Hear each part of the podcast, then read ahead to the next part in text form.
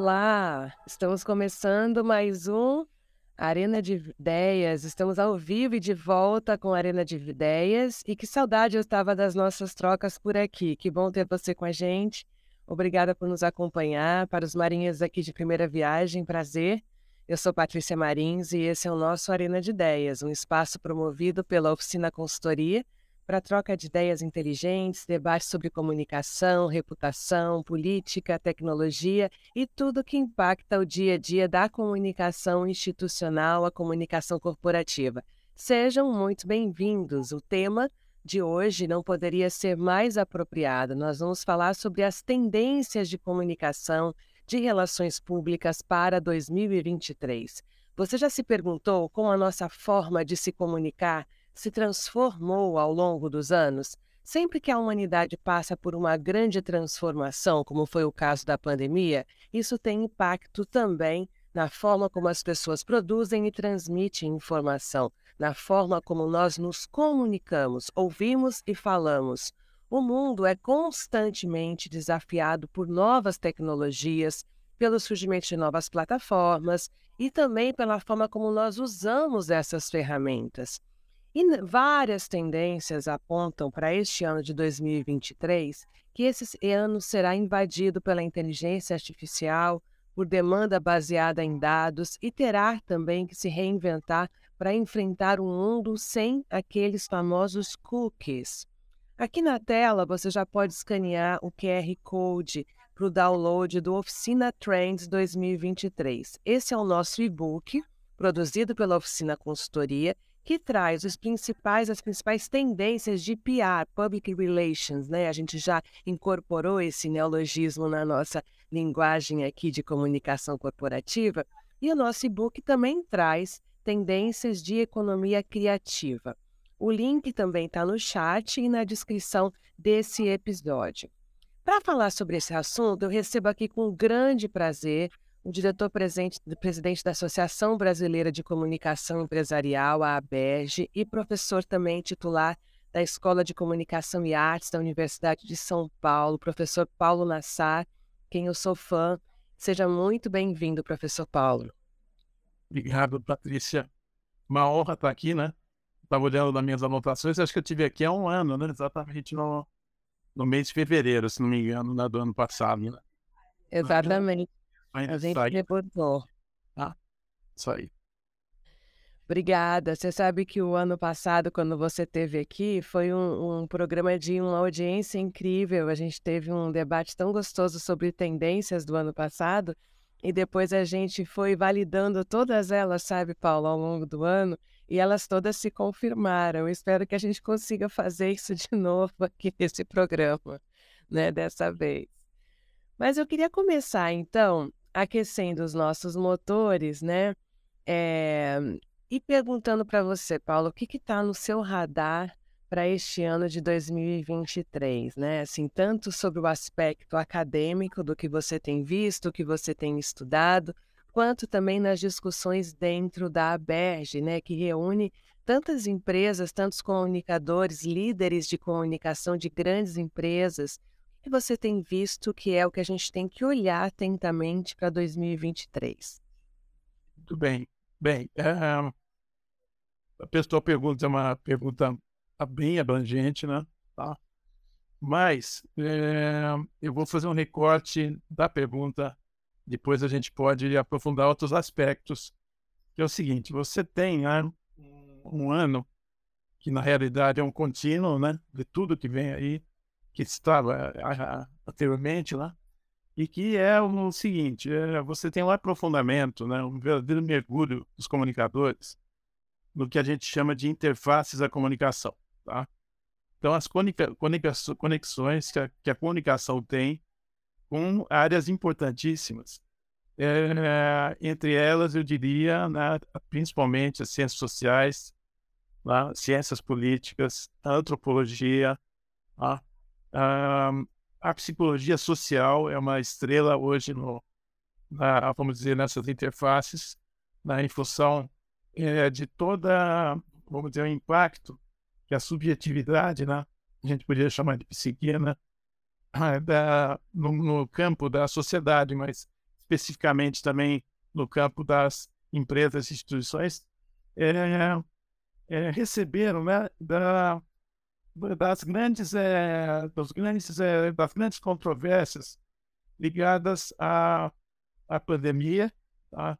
e também as questões é, ligadas ao ambiente político que a gente viveu no ano aí de 2022, que também é um contínuo do que vinha que, que, que vinha acontecendo, lembrando que esse ano nós temos há 10 anos das jornadas de, ju de junho de 2013. Tá? É, 2013, por que, que eu estou falando? Porque é um momento também é, de virada na, vamos dizer, na forma é, que a sociedade né, é, é, se inseriu na, no, na comunicação digital. Tá? Então a gente tem aí uma, um contínuo que eu chamo de 2013 também como uma referência, né? e tudo isso tem um impacto enorme no campo é, da psique, né? Da, no campo da subjetividade, né? fazendo com que a, as empresas e instituições começassem, a partir da gestão, um olhar muito acurado do que estava acontecendo nesse ambiente, que por uma questão ligada aos modelos de administração, também é outra interface importante, a administração, tá? o, a, o olhar da, da gestão era era em cima do quê? Em cima da objetividade, tá? É, e aí, é óbvio, visando o quê? Visando resultados, principalmente quantitativos. Então, se falava muito, por exemplo, a, minha, a fala, por exemplo, de mensuração, que é, um, que é importante, continua, né? Como a, algo é, que, que vai ser tratado, vai continuar sendo tratado, é, tem uma é, é resultado disso, quer dizer, é, o, a, a, procura né, por resultados, e aí as, você tem umas narrativas de números, é, é, de percentuais, é, enfim, é, preponderando. Tá? Tá? Então, eu acho assim que essa, esse olhar, essa convergência né, entre o que a gente chama de cientistas de narrativas, que somos nossos comunicadores, tá? com cientistas de dados, tá? é, visando, por exemplo, é, de alguma forma se enquadrar em cima de uma, vamos dizer, de um produto que as consultorias, principalmente de gestão, criaram, que é o, a famosa sigla ESG, né? ele, de certa forma, vai é, convergir. Né? Quer dizer, você olhar aí as questões de governança, que também são questões que vão é, esse ano é o ano que vai se falar muito de governança, já está se falando, tá? principalmente em função da questão das americanas que a gente teve. Então, fazendo um resumo, é isso. Quer dizer, o, os comunicadores vão ter que mergulhar nas interfaces. E aí trago um dado para vocês, de uma pesquisa que a gente, eh, a BERG, né, realizou, né, aí com uma, um percentual de quase 50% do PIB do Brasil, tá? é, que traz esse dado, né? É, o dado de que você, esse ano, né, você vai ter. É, é, aí é um dado assim, que, que quase que 30% né, da, da, dos pesquisados dizem, né, olha, nós precisamos ter um olhar sobre o que a gente chama de complexidade, tá? E aí, claro que complexidade é um pacote, também é uma palavra muito ampla, mas no fundo, eu diria o seguinte, tudo aquilo que gera o quê? Controvérsias inúmeros pontos de vista e necessidade de diálogo, de conexões. E é óbvio que o tema do ano da ABERJ, aquele tema que a ABERJ é, elege todo ano, é as conexões que geram valor, né? Tá? Então, esse é um resumo aí da, da, de que a gente pode conversar aí durante essa uma hora que a gente vai estar junto aqui. É super macro, né? Esse olhar de helicóptero que você traz para gente, Paulo, é importante é, justamente no momento em que emerge a necessidade do comunicador ser esse moderador, né? Moderador de ambientes, moderador de relações, né? É, moderador de narrativas, de contextos, né? Então esse olhar acurado do comunicador como esse cientista, né, cientista de análise de contexto, né, a necessidade que a gente tem hoje de olhar multicamadas de contexto, sobre diferentes ângulos, de diferentes públicos, né? Essa complexidade toda que a gente tem, né? Traz ao comunicador esse protagonismo é, no centro da estratégia de negócios, né? Antigamente a gente não tinha tanta complexidade e, e tantas visões polarizadas, fragmentadas, né? Grupos políticos influenciando narrativas, né? Após após é, modernidade, vamos dizer assim, né? Impactando também as narrativas. Então, de fato, a gente está falando de algo absolutamente complexo e que exige desse comunicador uma constante atualização, né? Assim, a gente colocou esse ano no book de tendências da oficina, né, que a gente passa o ano todo olhando quais são as tendências que, gente, que estão apontando né, no, na forma como as pessoas se comunicam. E a gente percebe que esse poder da análise de contexto, né, ele vem se dando cada vez mais para o colo do comunicador, né?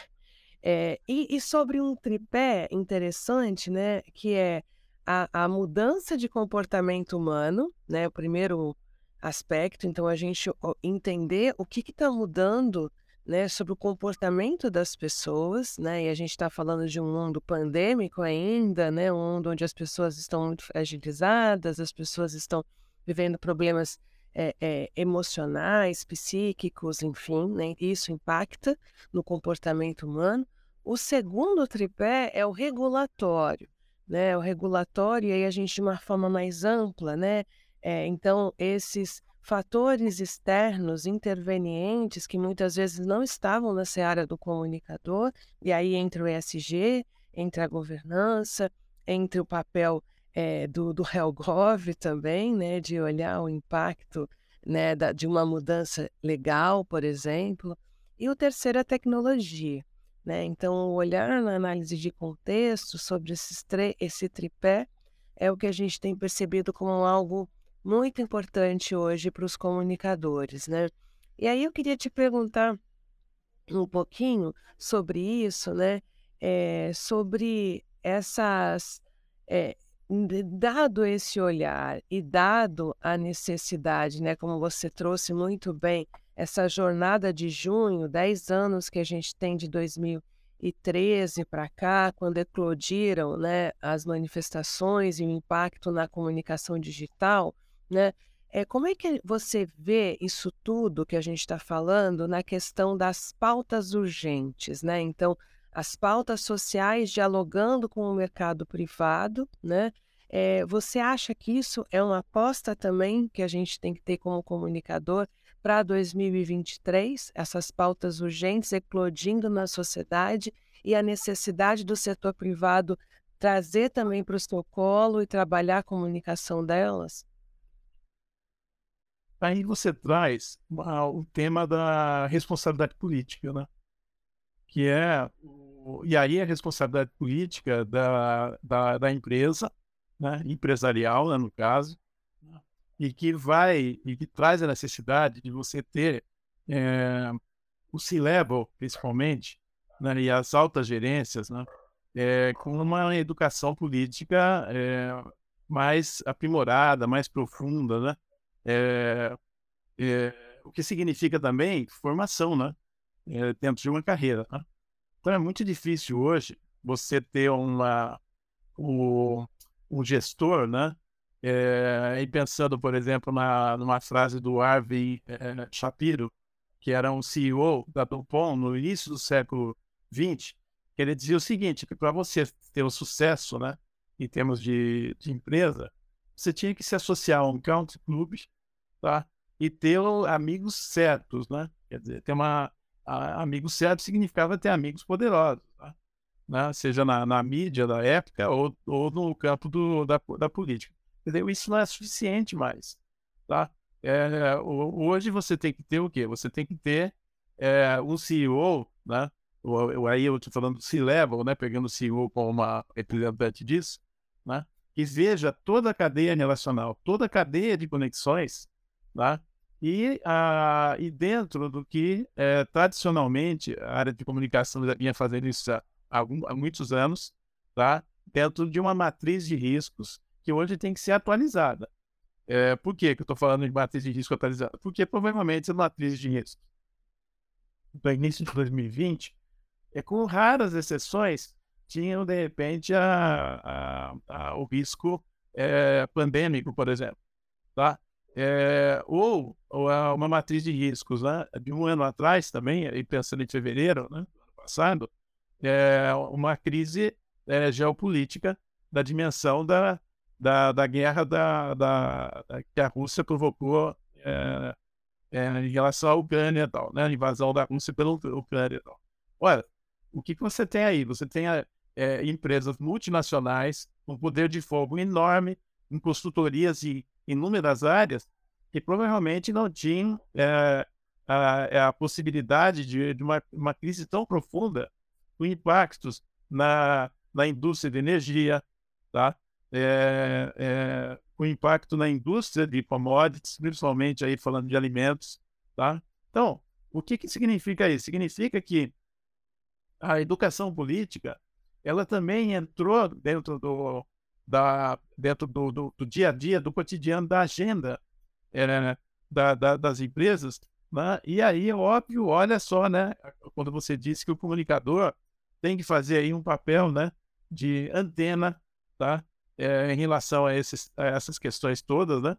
E também em relação às narrativas que vão ser produzidas, né? que vão representar a, a empresa dentro de um mundo em que as guerras de narrativas elas se colocam o tempo inteiro.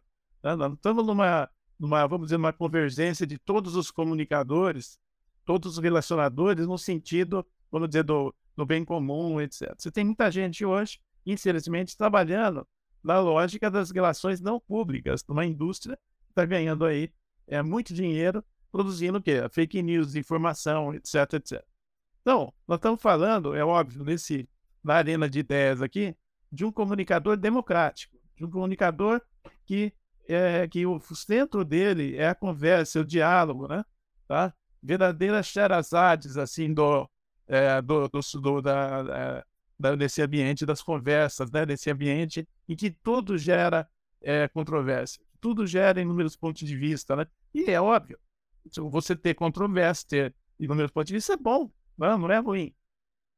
Faz parte do que a gente chama de democracia. Então, acho que tem aí uma a questão da responsabilidade política e empresarial, ela é importantíssima. Agora, como é que você vai atuar é, nessa área, é, se você não tem, como comunicador, você ainda está no ambiente, é, um ambiente ainda muito técnico apenas, tá? E olha que eu não desvalorizo o técnico, você tem que trabalhar, né, com, vamos dizer, com esmero técnico, mas também você tem que cada vez mais trabalhar numa convergência entre o técnico, o ético e o estético, né?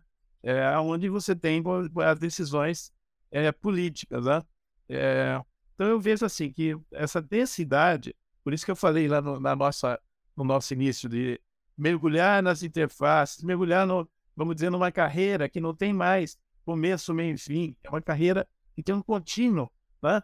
É, é, que a formação é importante, né? É, então eu vejo dessa forma, né? Que, é, que é necessário realmente um olhar é, sobre as questões da responsabilidade política, tá? entendendo que a política que orienta a polis, como dizia o Aristóteles, e a polis para nós são o quê? São as, as empresas, as instituições, porque ver o tamanho das empresas, das instituições, quando nós estamos falando das maiores empresas brasileiras, das maiores empresas é, globais, né? qualquer coisa que acontece numa empresa dessa, é, e nas suas conexões tem impactos para o bem e para o mal, né? É, então é muito importante hoje uma formação sólida na, na, no sentido político, no sentido mais, é, mais nobre dessa palavra, né? É, a gente costuma dizer aqui na oficina, né, traduzir esse termo para inteligência aplicada aos três poderes, né? Então, assim, eu entender de fato, né, o impacto é, do que acontece hoje na geopolítica, né, e não apenas no meu país, né, para poder estar de fato sendo capaz de analisar o contexto e de definir apoiar as empresas a, a definirem estratégia de negócio, né? A gente está falando de comunicação como alavanca de poder, comunicação como elemento realmente de conexões sólidas, né? É, eu acho que há uma diferença gritante é, do que a gente faz hoje com o que a gente fazia cinco anos atrás, há dez anos atrás, e cada vez mais essa velocidade aumentando, né, Paulo? A sensação que eu tenho é que a gente está é uma indústria em constante transformação, não dá para a gente piscar. Né? É, tem que estar tá se atualizando o tempo inteiro, realmente, né, sobre diferentes ângulos. A gente trouxe, para você ter ideia, a gente trouxe no nosso, nesse e-book que tem o QR Code aqui na tela, né, a gente fala qual, que, qual é o espírito né, desse tempo de 2023, né, o zeitgeist, né, para a gente usar essa palavra da moda, né, o que, que a gente tem que prestar atenção? Né? A gente tem que prestar atenção nesses conflitos geopolíticos, como você falou, no nosso caso, nos conflitos de polarização. A gente tem que prestar atenção também para esse mundo pluridiverso, a equidade nas relações. Esse é um tema extremamente relevante. A gente também tem que pensar sobre o que a gente chama de cybertopia, né? a conveniência, é, o hibridismo, o trabalho híbrido e como isso impacta na forma de se comunicar.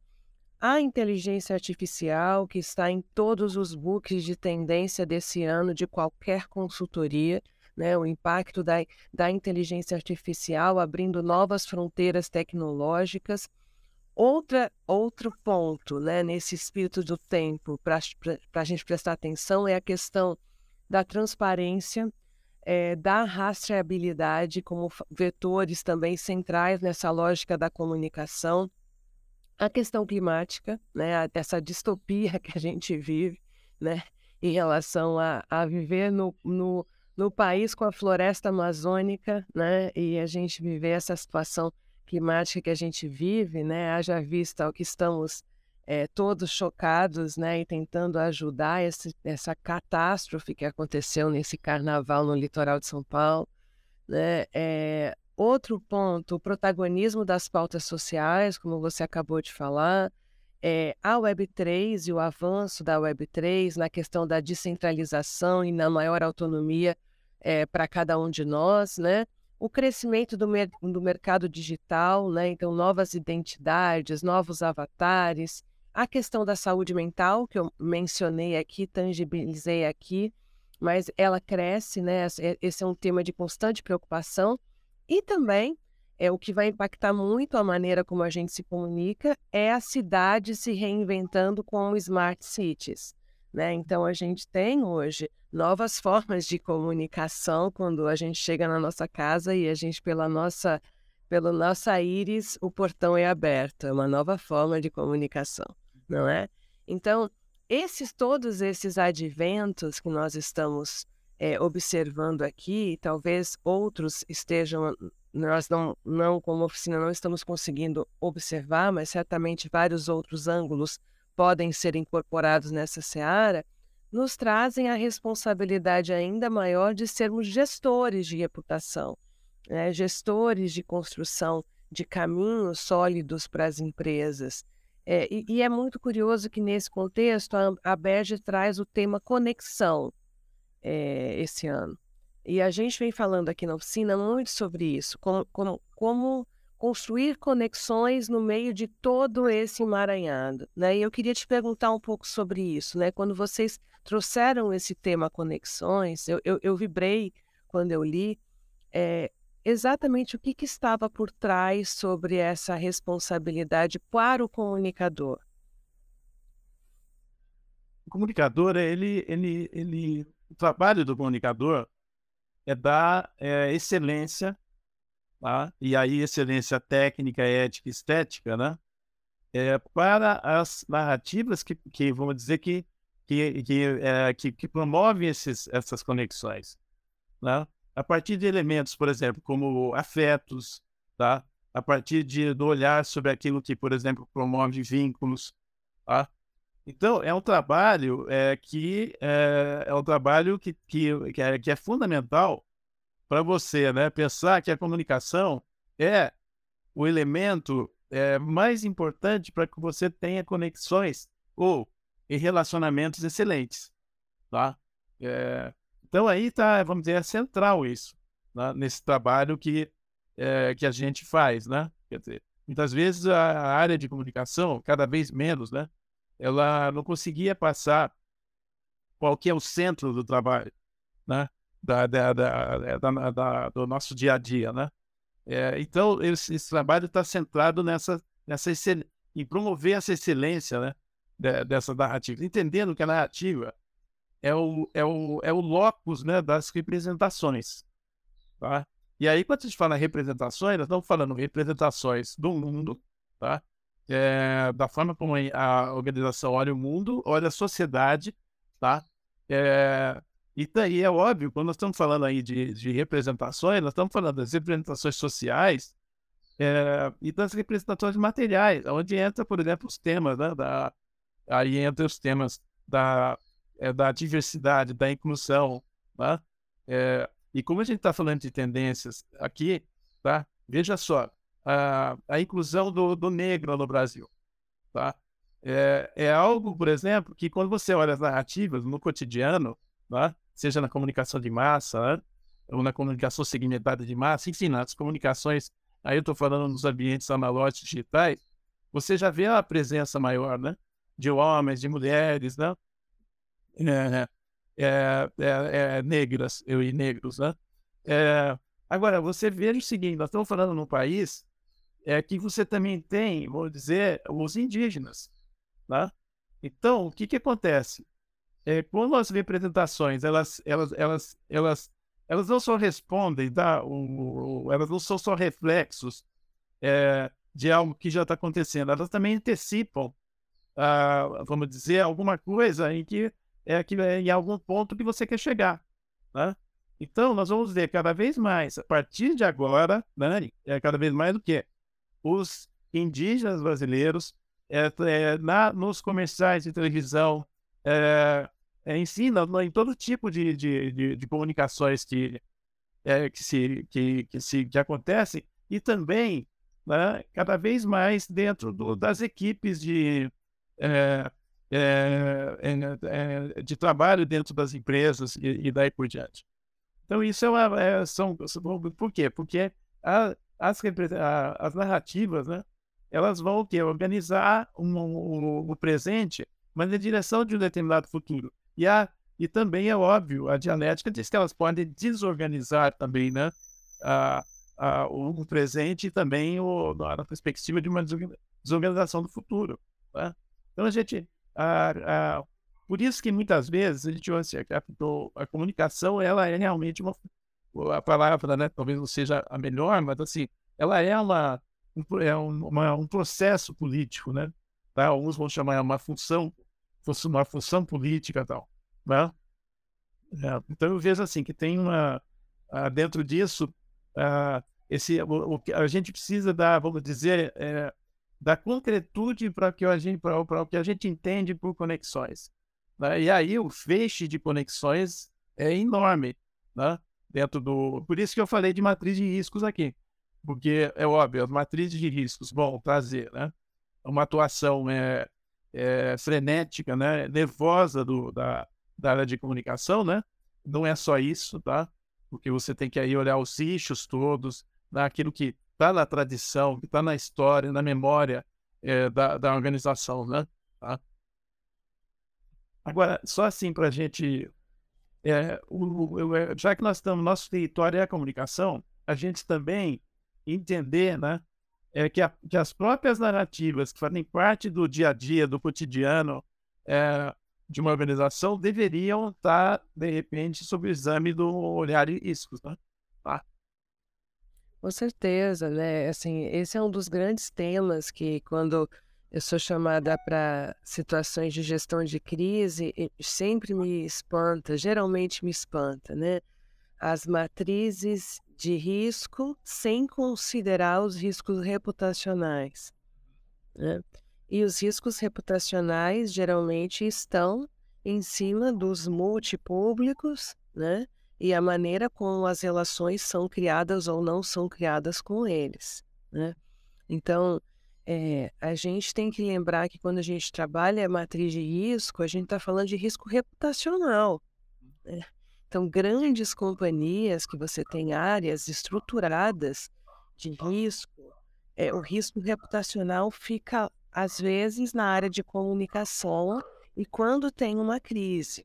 Né? Então, o que a gente está falando é isso precisa ser 24 por 7 numa única matriz. O que, que é risco reputacional para uma organização? Né? E, e, geralmente ele é pensado na hora da crise. Caiu a barragem, caiu o avião, né? tem um, problema de, inconsta, eh, de é, contábil, enfim. Né? Não, a gente, na realidade, a gente previne a crise na bonança, não é na hora que a tragédia acontece. Né? É, é curioso, professor, é, só, só um, um, adendo, enquanto, enquanto você falava, me lembrou essa questão da, da importância da comunicação para as conexões, né? que é aquela frase do Dominique Volton é, sobre é, comunhão, né? Assim, eu acho tão, tão profundo quando ele fala que comunicar é comungar com o próximo né? É criar uma comunhão entre eu e o Paulo Nassar. Que comunhão é essa? É isso que a gente está falando de, de comunicação, né? Então é no sentido muito amplo dessa palavra de conexão, né? Faz sentido para você? Faz sentido e me lembra, né? Além do Volton, clássico da aí da, da vamos dizer estudo da religião, tá?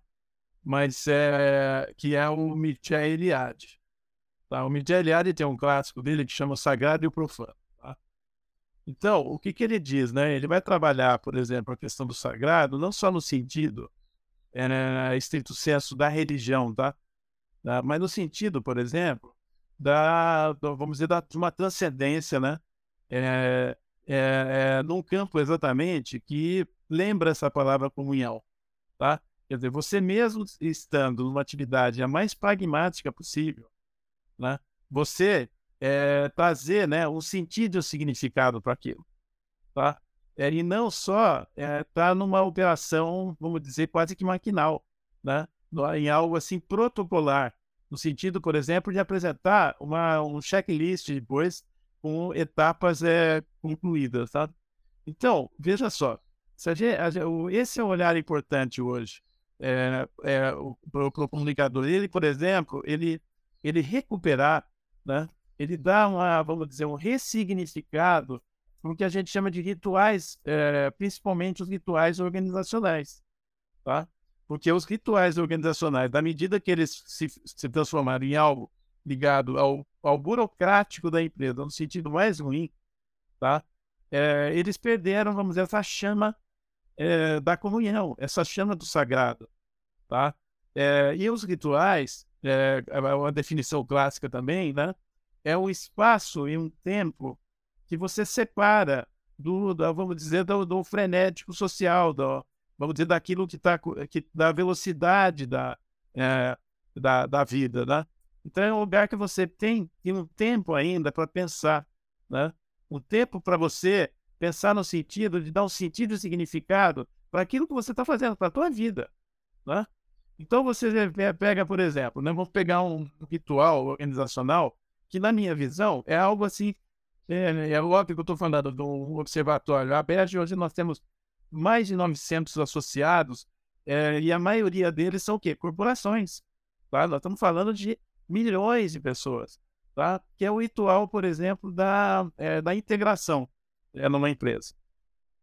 Tá? Então, a, o ritual mais tradicional, você coloca alguém lá, né, para fazer rapidinho né, o processo de entrada de alguém que está entrando numa, numa empresa. Ora, essa pessoa, muitas vezes, é o primeiro emprego dessa pessoa, tá? Né? É a primeira acolhida, né? É a primeira chance dela ter a comunhão com uma determinada organização. Tá? Pode ser o quê? Um jovem, primeiro emprego. Né? Ou pode ser alguém que está saindo de uma situação de desemprego né? ou até alguém que está mudando, dando uma outra direção profissional. Então, isso aí deveria ser algo assim extremamente valorizado do ponto de vista da gestão, tá? Com o ritual, separar aquele tempo, tá? E, aqui, o espaço onde aquilo acontece, tá? É de uma forma pensada, né, do ponto de vista da, de novo, da competência, da ética, da estética, etc. No entanto, o que acontece? Você tem alguma coisa que muitas vezes é um manual lá, tá? É, envelhecido, tá? É, que vai ser simplesmente alguma coisa para alguém seguir um checklist, tá? Olha aqui as normas de segurança, olha aqui seus benefícios, olha aqui, isso aqui. E não dando, por exemplo, uma ligação, um vínculo, tá? Com o ideário de uma organização, tá? Como é que elas surgiam, tá? Qual era o sonho daquele, daquelas pessoas, daqueles empreendedores, muitas vezes décadas atrás, tá? Quais foram as vitórias, quais foram as derrotas, tá? É, quais foram as inovações que aquela organização trouxe, né? Então, veja só as oportunidades que é, as organizações vão perdendo no sentido de fazer o quê? Aquilo que você, lembrando, voltou, chamou de comunicação, né? Como, como um ritual de comunhão, né? né? Como algo que, tá, que faz essa ligação entre o sagrado e o profano, lembrando-me de Eliade. Então, eu vejo assim que a, a, a importância hoje porque a gente, quando vai assim de tendência, muita gente fala assim: o que está inventando de novo? Né? Tá? E a gente já pensa o que no, nas, nas tecnologias, etc. Não, gente, vamos voltar um pouco é, para aquilo que faz parte de uma tradição né, do conhecimento que está na antropologia, que está na sociologia, que está na política, que está na administração mesmo, né, para como se GPS importantes na orientação daquilo que a gente está fazendo. Né? É.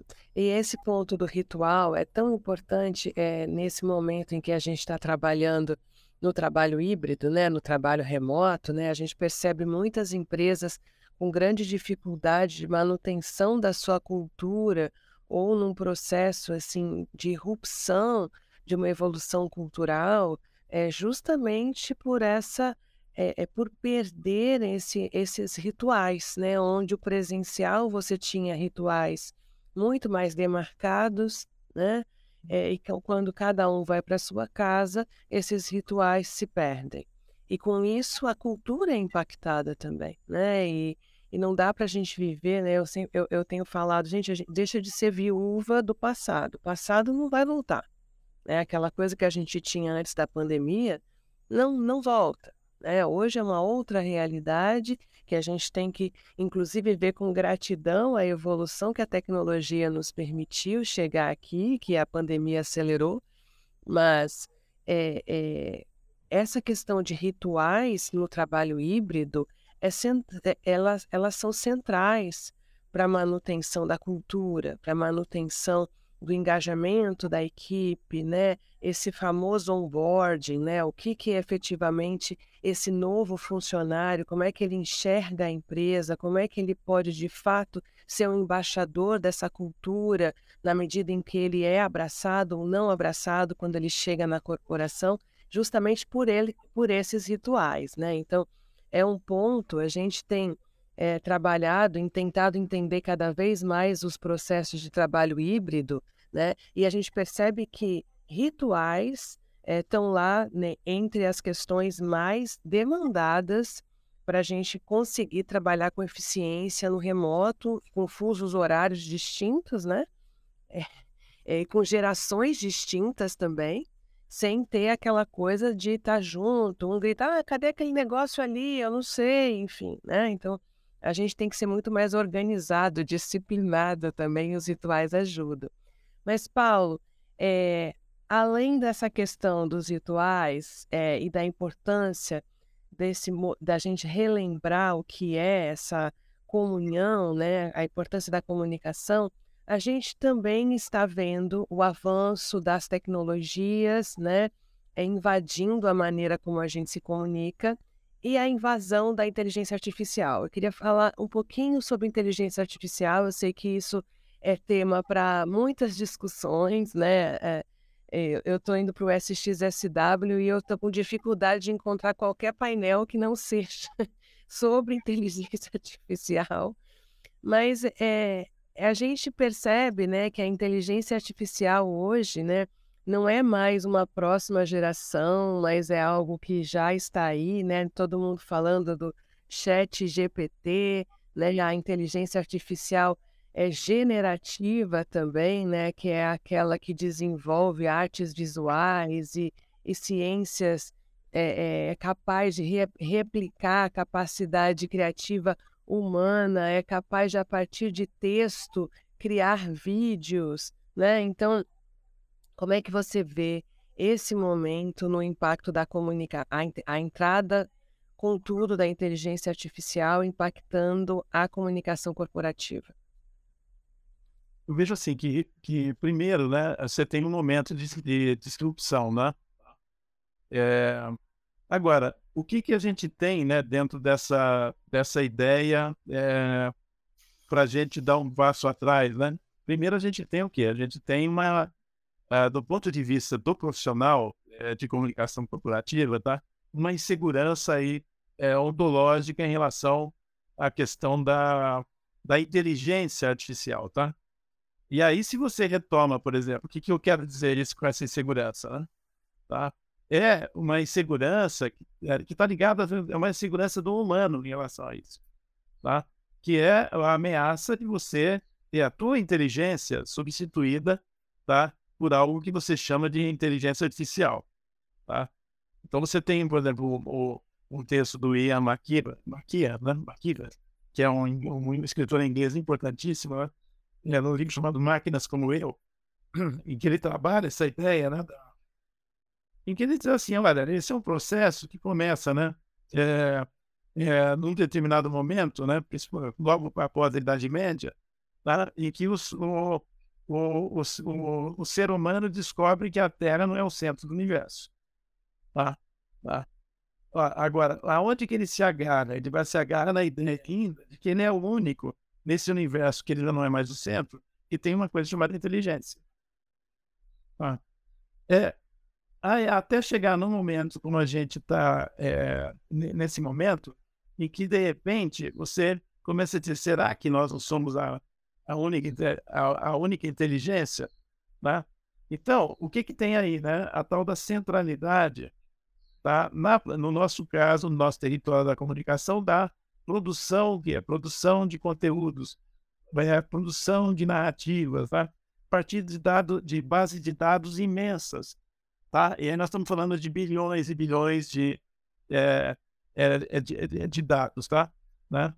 Então, veja só, no estágio da, da inteligência artificial hoje, tá? ela é, é, você, não, você não tem, vamos dizer, ela, na realidade, você ainda, é, eu vou usar um termo que talvez não seja o mais adequado para os especialistas. O que, que você tem? Você tem, de certa forma, através de, da, de, da, vamos dizer, de probabilidades, possibilidade de uma palavra suceder a outra. Tá? Esse é o processo. Tá? É, você tem isso, por exemplo, no smartphone. Por exemplo, quando você está escrevendo uma mensagem numa, numa, numa plataforma no WhatsApp, você tem assim, você coloca assim, são tá? Ele vai te dar ali três possibilidades, assim, São Pedro, é, São Juan é, e São Paulo, mas é, provavelmente você vai ter lá o, a, a, palavra que você precisa, o Paulo tal, tá? Mas o, você tem ali também a probabilidade de você estar tá querendo São Francisco e não aquelas três possibilidades lá. O que, que eu estou trazendo aí? É que no momento que a gente está, tá? Essa, essa centralidade que é ameaçada tá? ou potencialmente ameaçada até um certo nível, tá? ela, ela na realidade, ela está pedindo para que o comunicador tá? o quê? Ele tenha, tenha, vamos dizer, que ele tenha uma capacidade de letramento é, é, é muito maior, tá? é exponencial. O que, que significa esse conceito de letramento? Significa você entender tá? tanto na, vamos dizer, no ato de escrever, no ato de ler, você é ter uma, vamos dizer, uma, uma capacidade crítica, tá? E que você consiga, por exemplo, também contextualizar em termos políticos, em termos históricos, em termos psicológicos, enfim, em vários termos, tá? Aquilo que está sendo produzido, tá? Então veja só, é óbvio que nós estamos falando num momento em que essa inteligência artificial não está substituindo tá? a inteligência humana. Tá? É, ela é positivamente, o que, que a gente tem? A gente tem a possibilidade de, através desse processo né, de, de probabilidade, juntar né, tá? pesquisas muito interessantes. Tá? Agora, é óbvio, se, se, tá, se, o que, se, se, se, se esse trabalho todo né, tá, da inteligência artificial tá, tá, é, é feito a partir de, base, de, vamos dizer, de, de, de bilhões de dados, etc., né, você tem possibilidades o quê? Possibilidades de, do, dos, das famosas baias, tá? dos, dos, do, da, dos vieses é, de todo tipo é, em relação a isso. Porque é óbvio, é, nós, temos, nós, estamos num, nós estamos num contexto de guerra de narrativas e também de uma indústria de relações não públicas, produzindo, vamos dizer, muita informação para essa base de dados, para esse conjunto de dados, tá? onde o, o, esses robôs né, é, vão trabalhar, né? Para trazer para a gente o quê? Para trazer para a gente é, é, os primeiros textos, etc. Estou falando de um momento em relação a isso. Agora, eu queria trazer, não sei se eu estou me alongando muito, tá? Eu queria trazer é, o, uma questão que está ligada a, a, esse estágio da inteligência artificial, falando dos robôs, tá? tá? É, que é o seguinte: ora, nós estamos falando de letramento como, né, como algo importante nessa habilidade é, do, do, comunicador, do gestão da comunicação.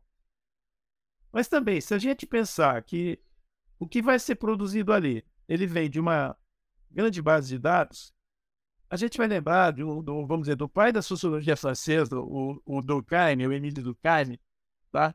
que, é, é, que no início do século XX, ele vai trazer tá? Na, na, é, um conceito que a gente pode trazer para essa, essa, essa conversa, que é o conceito de fato social. Tá? É, o fato social para o Durkheim, o que, que era? Era o seguinte, dizia assim, olha, Paulo, olha a Patrícia, olha a Nádia, tá? É, a gente já nasce dentro de determinadas narrativas, tá? É como, é como se a gente estivesse respirando determinadas narrativas que vão levar a gente a escrever determinadas coisas, a falar determinadas coisas, que vão nortear a nossa convivência, as nossas conexões, as nossas comunhões, etc. Tá? Ora, da onde que vem essas, essas, é, esse, essas narrativas que ele chama de fato social? Ora, vem das instituições. Você nasce dentro de uma família. Tá? Que vai te ensinar a, a comer, a sentar numa mesa, a pegar o, gar, o garfo X, Y, a, etc. A, a, daí, nada, não tem nada contexto é, cultural, você não vai comer com as mãos. Experiências, né? Exatamente. Você vai aprender que não adianta você sair na rua querendo trocar pedra tá, por produto, porque tem um negócio chamado moeda. Olha aí, outra instituição. Tá? E daí nós vamos falar da instituição escola, instituição é, é, é, igreja, etc, etc. Ora, será que a gente não está nessa discussão, por exemplo, é, a gente não poderia falar de, uma, de, uma, de um, meta é, fato social, tá? que na, na, medida que você tem muita gente trabalhando no sentido de colocar é, preconceito, colocar todos os viés, etc., e já vão trazer também aquilo que você pediu eh, na tua pesquisa e que você não queria, de repente, aí vem a, a importância da crítica, do letramento, tá? É, você vê como é importante a gente resgatar determinadas coisas que nós tivemos na nossa formação básica, estou falando graduação, tá? É, e trazer isso uma, e, e, aprofundar isso na formação, tá? É, quando a gente fala, quando você falou em comunhão, eu lembrei de um outro autor que eu tenho trabalhado na USP, na matéria que eu é, desenvolvo no Distrito Senso, que chama Memórias Rituais Narrativas da Experiência, e que eu ministro em parceria com o Luiz Alberto de Farias, um professor também muito interessante. Tá? É, a gente tem trabalhado o que hoje? Para dar o início de start de, de, de, de, vamos dizer, de semestre. Tá? a gente tem trabalhado é, três grandes é, é, bases narrativas que norteiam a sociedade atual. Tá? Que é a narrativa, por exemplo, a partir da, da visão do Durkheim, tá? onde tem a questão do fato social, tá? como um, um norteador importante, tá?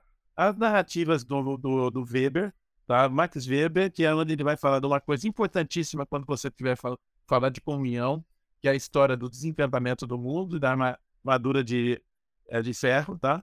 Tá? E aí ele vai a questão da especialização da, da linguagem, vai desencantar e etc. E a própria narrativa marxista, tá? Onde você vai ter categorias é, que, de certa forma, são importantes, é, é, como, por exemplo, luta de classes, tá?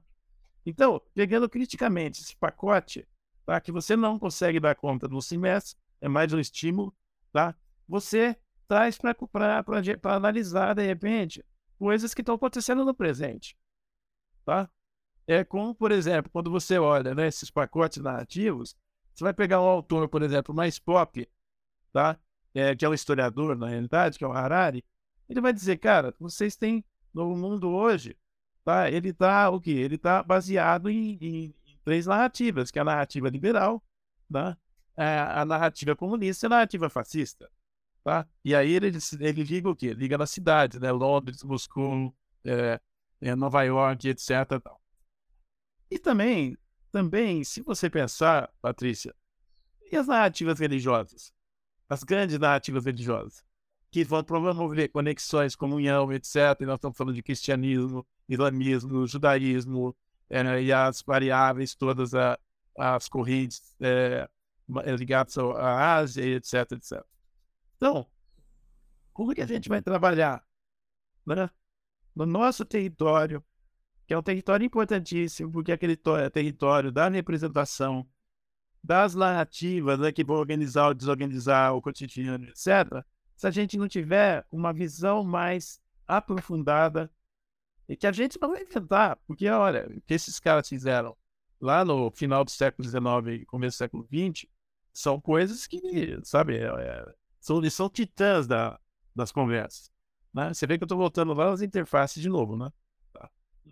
Mas é curioso isso, inclusive o livro que a gente vai lançar pela editora Berge, é, ele fala sobre isso também, viu, Paulo? Fala sobre esse embate de narrativas interessadas, né? E eu adoro esse termo. Essa não é, é minha criatividade, não. Quem a primeira vez que eu ouvi isso foi do Jorge Duarte, né? Ele falou: olha, a gente vive numa sociedade é, cujo colchão é, se dá por um embate de narrativas interessadas, não há narrativa desinteressada. Né? Então, você, você pega. Não, de fato, assim, eu estou curiosíssimo, né? Estou ali, né? eu não vou ler os originais, tá? Porque eu quero pegar o livro na, na mão no dia do lançamento, né? É, veja só, né? Quando a gente é, pensa né, na, na questão do quando a gente está falando, por exemplo, de espaço, tempo e etc., veja só, quando a gente fala de empresa como um ambiente é, pragmático e resultados, etc., é claro que as empresas também hoje começam a olhar, principalmente por causa da, dessa entrada delas na, na casa também, das pessoas, é, é, a partir do híbrido, tá? É, elas, é, cada vez mais elas estão falando do, do ambiente, do, das funções, dos desejos e etc. Tá? É, eu produzi com o Luiz Alberto um texto lá para nossos 50 anos do nosso programa de, de pós-graduação, tá? em que a gente faz uma citação da Virginia Woolf. Tá? É, tem um livro da Virginia Woolf que chama Esboço do Passado, em que ela faz uma, vamos dizer, ela faz uma é, quase que, vamos usar um termo não muito correto, uma autobiografia, tá? É um livrinho é, bem. É, é, e que ela diz assim, né? Eu até separei aqui, essa coisa, isso aqui é meu, minha, minha oficina, viu? De, de trabalho, né? Que ela fala assim, né? Que ela, que ela olha, por exemplo, o ambiente da casa dela. Tá? Mas olha, a gente está falando de casa, mas a gente passa horas e horas das nossas vidas na outra casa, entre aspas, que é o local de trabalho, tá? E a gente não se pergunta, por exemplo, qual que é o gênios loci desses lugares, né? Qual que é o espírito desses lugares, tá? É, daí, enfim. E ele dizia, ela dizia assim, né, que, é, que, por exemplo, quando ela pensava nos selvagens, né, é, eles se congregavam, né, é, E claro que a palavra selvagem aqui está no, no, ambiente, é, é, vamos dizer, da Inglaterra, é, é quase que pós-vitoriana ali, então, né? Hoje a gente jamais usaria. É, mas enfim, ele diz assim: ele se congrega em torno de alguma árvore ou fogueira. Tá? Então, eu esse olhar assim, qual que é a árvore e a fogueira que a gente se congrega dentro de uma empresa? Que a gente faz a comunhão. Tá? Né? Gostei do tema do Volton, que eu estou trazendo toda hora aqui, né? Aí ela diz assim, né? A, que a mesa redonda né, na casa dela marcava aquele ponto focal sagrado em nossa casa. Era o centro, o coração da família. O centro ao qual os filhos retornavam de seu trabalho à noitinha. O lar de cujo fogo a mãe se ocupava ao servir o chá. Da mesma maneira, o quarto, o quarto com a cama de casal do primeiro andar, era o centro sexual da casa, o centro do nascimento, o centro da morte. Então, assim, aonde você gerava a vida, aonde você gerava a, a, o, a, passava o adoecimento, onde você muitas vezes morria, tá? Tá vendo? Então, é, veja só a importância disso. Estava conversando com a Milton dos Santos, que é o diretor é, executivo da BERJ, que, é, que, é, um, que é, um, é um professor doutor também na área de filosofia, né? É bastante interessante. Sobre isso, fala assim, aonde é o centro sexual das empresas? Tá? Né? Aonde que é o centro de congregação e etc, etc? Aonde é o centro, por exemplo, da, da vamos dizer, da transgressão, tá? É, por que, que eu estou falando isso? Porque eu quero tensionar um pouco nossa... Nós estamos aqui, é gostoso, é uma arena de ideias, tá? Né? É o espírito do... É o Gênesis Locke do Arena de Ideias, é a gente poder delirar um pouco. É o seguinte, né? Você tem o quê, né? Você, eu lembro, por exemplo, da minha trajetória vergiana aí, que já está indo nos 30 anos, né? E de várias funções, hein, gente? Né? É, o seguinte, é que um dia, o, o, de uma grande empresa, chegou para mim e falou assim, cara, é, é, termina a madrugada na empresa, eu vou lá para um lugar, tem um lugar assim, que tem um monte de preservativos jogados no chão, geralmente lá na fronteira das empresas, da empresa. Tá? Um monte de seringas onde pessoas se, aplicavam né, é, algum tipo de droga e etc, etc. Ora, estão vendo, quer dizer, a empresa ela não está separada do mundo. Ela é um território contínuo. O que acontece na, na, na, na, na, na, na, no que a gente chama de sociedade está acontecendo na empresa. É isso que eu estou falando, por exemplo, que eu falei, olha, psicologia social é uma estrela para a gente hoje. Tá? Então, a sessão do, de, do, do, delírio é trazer essas coisas para a gente ir pensando, né? No quê? Na importância de mergulhar nas interfaces. Bom, gente, vocês entendem, né? Porque que eu sou fã desse homem. Que aula que o professor Paulo Nassar nos deu. Um pouquinho do que acontece lá nas salas na USP, do... professor, o senhor trouxe aqui para gente. Muito obrigada por esse momento que nos brindou com essa masterclass aqui no Arena de Ideias. E a Arena de Ideias é isso mesmo, né? A gente poder colocar essas ideias que elas vão e voltam. A gente vai em inteligência artificial, mas a gente fala também sobre Inglaterra vitoriana, não é isso? e as conexões de tudo. Obrigada pelo seu tempo. Tem perguntas aqui que eu vou encaminhar para o professor Paulo Nassar depois, para ele poder é, responder para você. Tem lá no nosso chat no YouTube. Mas a gente está chegando ao fim de mais um Arena de Ideias. Você pode baixar o nosso e-book, que tem um pouquinho do que a gente pensa sobre essas tendências, e encaminhar também esse Arena de Ideias para quem não assistiu aqui com você. Isso vai ficar disponível nas nossas plataformas, nas nossas redes sociais e também no Spotify. Muito obrigada, professor Paulo Nassar, pelo seu tempo. Muito obrigada por essa aula que nos deu. Com certeza outros convites virão. Tá. Quero você sempre aqui conosco. E muito obrigada a você pelo seu tempo, por estar conosco nessa manhã de quinta-feira. Até mais. Daqui 15 dias a gente volta de novo com mais um Arena de 10. Valeu, obrigada. Até mais, gente. Obrigado, Patrícia. Obrigado, Nádia.